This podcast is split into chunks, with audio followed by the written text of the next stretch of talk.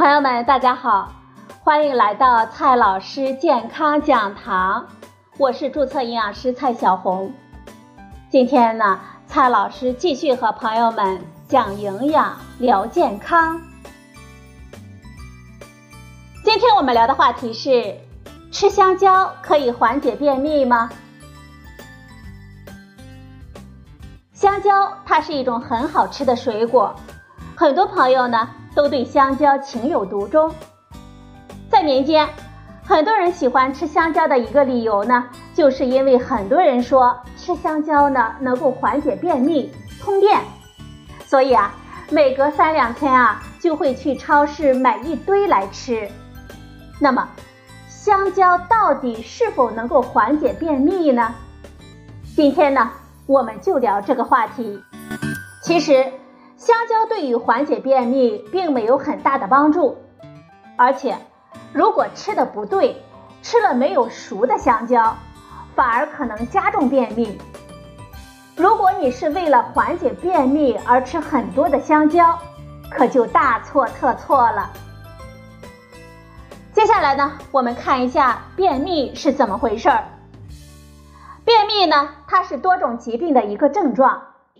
在不使用泻剂的情况下，七天之内自发性的排空粪便不超过三次，而且粪便干硬，常有排便困难。我国成年慢性便秘的患病率为百分之四到百分之六，而且女性高于男性。六十岁以上的人群慢性便秘患病率高达百分之二十二，并且随着年龄的增长而升高。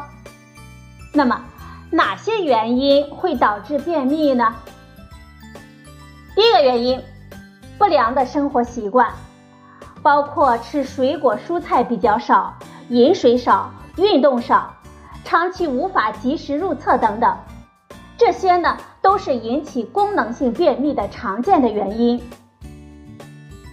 第二个原因呢，慢性病，比如说帕金森病、糖尿病、甲状腺功能低下。肝硬化等等。第三个原因，药物引起，比如说麻醉剂、钙通道阻滞剂、利尿剂、抗精神病药、抗抑郁药、抗胆碱能药物等等。值得注意的是，一些泻药过多的使用呢，也能够导致便秘。第四个原因，结肠、直肠或者是肛门病变。问题来了，香蕉可以缓解便秘吗？香蕉缓解便秘的说法，在很大程度上呢，是因为以形补形思想的影响。为什么呢？首先，香蕉中的膳食纤维并不丰富，我们习惯性的觉得香蕉口感顺滑，所以能够润肠通便。其实，要改善便秘。关键不是润肠，而是多摄入高纤维的食物。香蕉的纤维素含量并不高，明显的低于梨、火龙果等水果的膳食纤维的含量。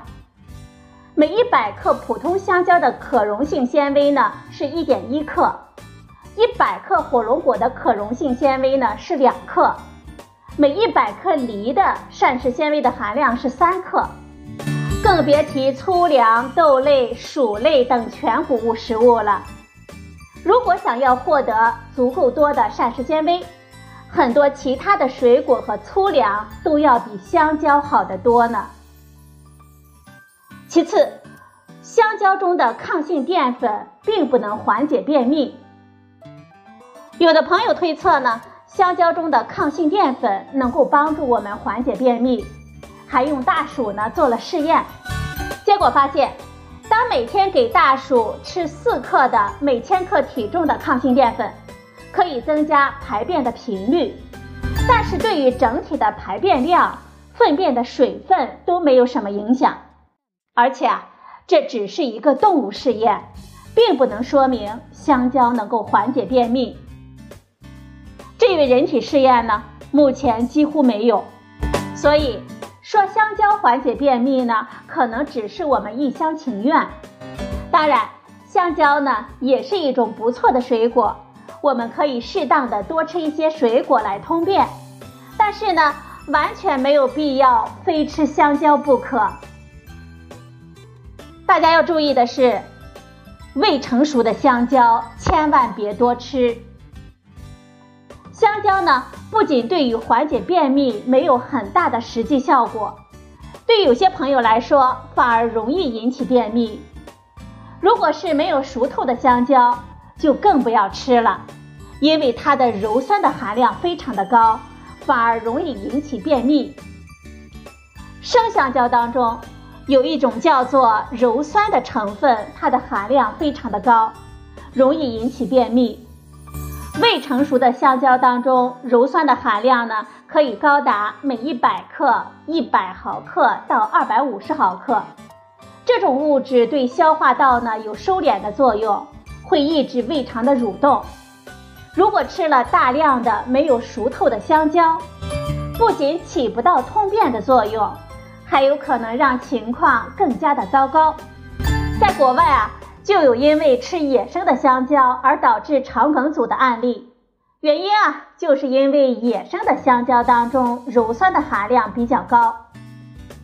孩子以及老年人的肠胃更加的敏感和脆弱，鞣酸呢，因为具有很强的收敛作用，所以当老人和孩子便秘的时候，我们最好不要轻易的尝试靠多吃香蕉的办法来达到通便的目的。美国儿科协会也建议，儿童防止便秘，尽量不要吃香蕉。问题来了，便秘了。怎么办呢？建议大家从以下几个方面来进行调整。第一个方面，增加膳食纤维的摄入量，推荐每日膳食纤维的摄入量是二十五克到三十五克。可以在日常的饮食当中呢，多加一些膳食纤维含量比较高的食物，比如说蔬菜、水果、菌菇类，多吃粗粮杂豆和薯类。增加全谷物的含量，适当的多吃一些坚果。第二个方面，适当的多喝水。多喝水呢，可以促进肠道的蠕动，有助于保持规律的排便习惯。同时，喝水也能够促进便意的产生。比如说，我们习惯早上排便的人啊，如果某天早晨起床之后没有便意，我们可以喝一杯水。让肠道呢开始运动起来，就会快速的产生便意了，帮助我们保持规律的排便习惯。推荐呢每天至少要喝水一点五升到两升。第三个方面的调整，适度运动，尤其是对于久病卧床或者是运动量少的老年朋友呢是更加有帮助的。第四个方面。我们要建立良好的排便习惯，结肠活动是在我们早晨起床之后和餐后是最为活跃的。建议呢，在早晨起床之后或者是餐后两个小时之内尝试排便。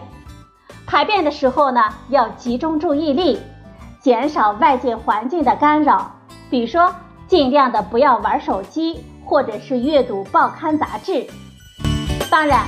如果依然无法缓解，必要的情况之下，我们要咨询一下医生的意见，进行药物治疗。好了，朋友们，今天的节目呢就到这里，谢谢您的收听，我们明天再会。